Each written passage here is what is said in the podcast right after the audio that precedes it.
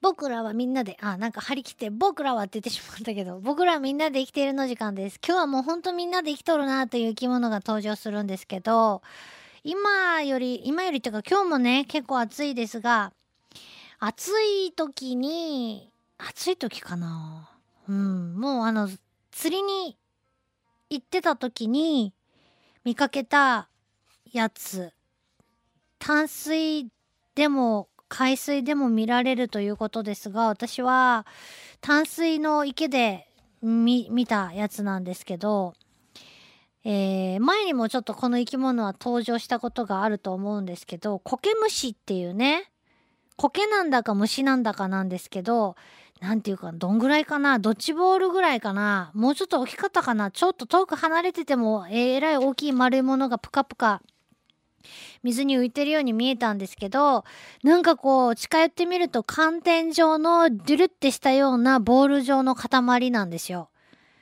ねえ、なんかもう間違いなくなんかの生き物だって、えー、いうような感じで、どっちかっていうとなんかの卵かなっていう。カエルの卵のあのチュルチュルしたのもっとちょっと水少なめに固めてみましたみたいな感じでボール状になってるんですけど、見たことないかな釣りに行く人とかだったらね、知ってるんじゃないかなと思うんですけど、えー、淡水だと一年中いるのかもしれないですけど、基本的に私はあの、5月から多分見たのは5月から夏の8月、9月とか夏の間に見たんじゃなかったかと思います。えー、暑い時期だったと思うんですけども、コケムシという生き物について今日はね、勉強してみたいんですけど、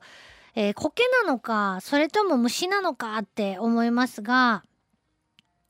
えー、水中で岩とか石とかその他くっつける、くっつけるものにくっついて生活する苔のような、まあ、生き物、うん、だということなんですね。で、えー、わずか1ミリ程度の小さな小さな個体が、えー、寄り添って、いくつもいくつも集まって、個体が集まって群れになっているので軍隊って呼ばれるんですけど、えー、そうやって固まって生活をしているんですね。なんで一人ずつで生活しないのかなと思うんですけど、いや、一人よりみんなの方がいいいいやろうっていう理由がそこには必ず、まあ、あるんでしょう。で、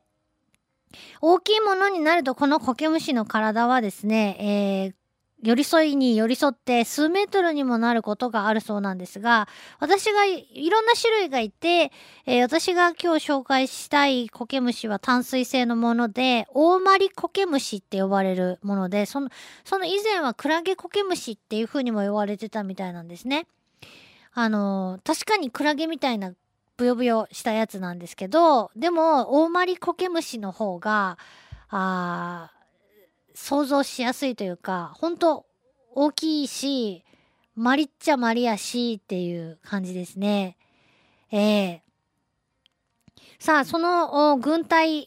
で暮らしているコケムシたちは一体一匹一匹見ていくとどういう体つきをしているのかなっていうと、まあ昔はほんとね、何者かわからなかったそうです。植物かなって、えー、思われてた時もあったんだそうですけど、立派な生き物、れっきとした生き物で、一つ一つの個体のことを古虫、まあ個体ですが、まあ昆虫じゃないけどね、まあ虫と書いて古虫と。個人の子に虫と書いて一匹ずつを古虫と呼ぶそうです。で、えー、柔らかい中身、中体、虫の体、中体は柔らかく、それが入っているケース、抽出、虫の部屋、えー、ケースがあると。で、えー、中体は、その中身はですね、えっ、ー、と、手のひらみたいな、熊手みたいな形の、もっとこういっぱい指がある感じの、えー、触手を持っていて、それで、それを開いたり閉じたりしながら、あ水中に漂う餌となるものを捕まえて、えー、食べ、食べるということなんです。一人でいいやんって。一人でできるやろ、それって思うんですけど、不思議な生活をしている奴らがコケムシの仲間にはいるよと。えー、なんとですね、この寄り添って集まって生きている古中の群れ、軍隊の中で、えー、それぞれに役割分担をね、する仲間もいるんだそうです。ね、えー、自力で餌を取らなかったり、え、鳥のくちばしのような形をした鳥頭の体って書いて超頭体とか、長いムチみたいな体をした、えー、ムチを振る体と書いて神弁体っていうような不思議な形のそれぞれの古虫が、えー、寄り添って一つの軍隊を作っている仲間がいるそうです。なんでこんなことになったのかっていうと、外敵からその群れ全体を守ったり、えー、掃除をしたりする。そんなそれぞれの役割分担をして、えー、一つの軍隊を維持しているということなんです。で、その中には生殖担当の古虫もいて、自分では子孫を残さないけど、この群れ一つで、えー、みんなそれぞれ、あの、この群れの子孫が残ればいいじゃんっていう考え方なんですね。そうやって、えー、みんなで寄り添って生きることがあるということなんです。ねえ、なんか不思議。なんか、ていうか、おおらかやなと思ってね。もうガツガツしてない感じがね、えー、こういう生き物のね、すごいとこやなと思うんですけど、で、その淡水コケムシ、大まりコケムシの話にちょっと戻りますが、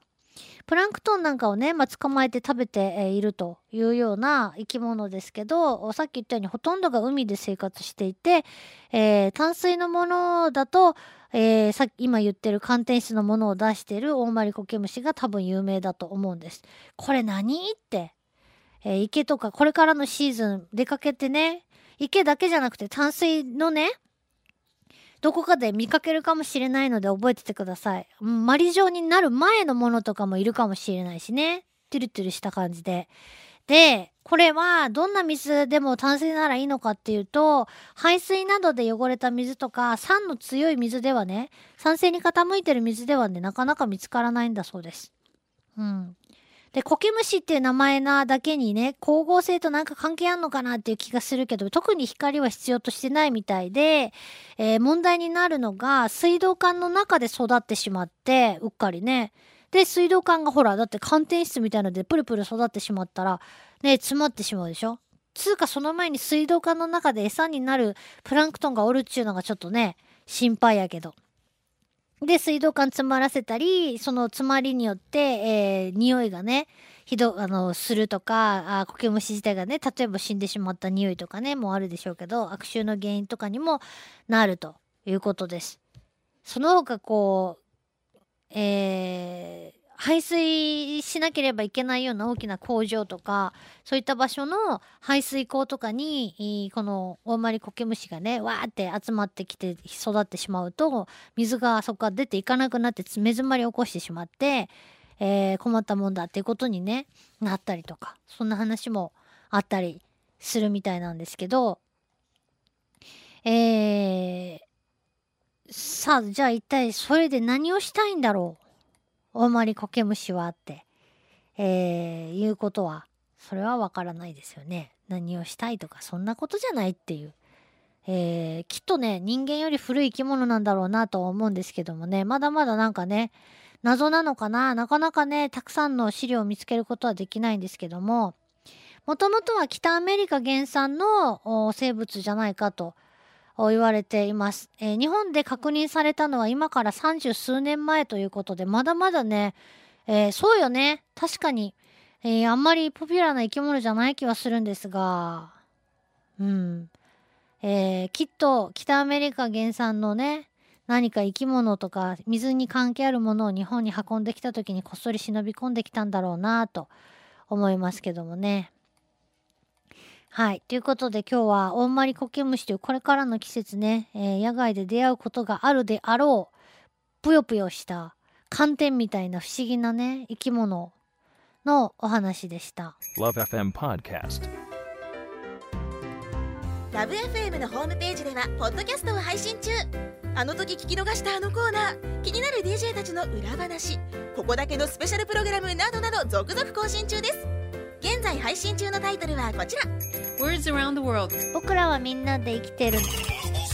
ブサンハッラインミュージックプライマリー4ポッドキャスト君が世界を変えていく。ハピネスコントローラー。プラダケシロール!スマートフォンやオーディオプレイヤーを使えばいつでもどこでもラブ f m が楽しめます。私もピクニックの時にはいつも聞いてるんですよ。